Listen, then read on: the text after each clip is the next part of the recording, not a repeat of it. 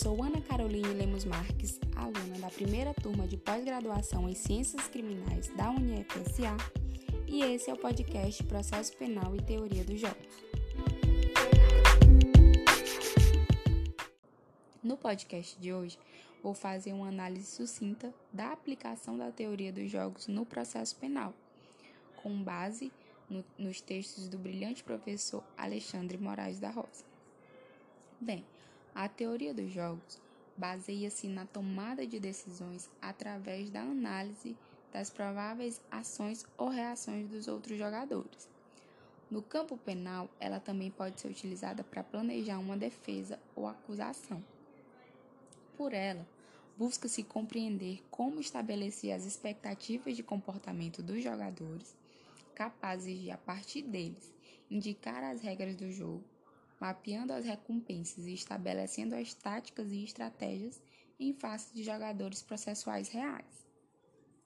Já o processo penal, visto pela teoria dos jogos, é uma das maneiras mais criativas de se ver a realidade do processo penal e seu ambiente, que pressupõe reconhecer a importância de cada jogador, a saber, magistrado, acusador, defensor e acusado.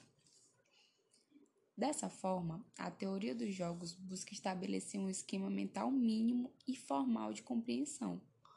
Todos querem vencer no processo penal e por isso não devemos achar que o processo penal é a mera aplicação das regras aos, aos fatos. As regras elas devem ser sustentadas por jogadores que jogam limpo, dentro do fair play, pois embora toda decisão se sujeite às suas contingências, o jogo processual penal tem regras as quais nem aos jogadores e nem ao julgador é dado trapacear, embora aconteça. Assim, o devido processo legal nada mais é do que a exigência de atendimento às regras do jogo. Por isso, o grande mérito da teoria dos jogos é demonstrar como as coisas devem ocorrer caso tenhamos agentes racionais no jogo real, não descartando a possibilidade racional das pressões e das emoções comparecerem no ato processual. Assim poderemos estabelecer expectativas de comportamento tendo essa premissa.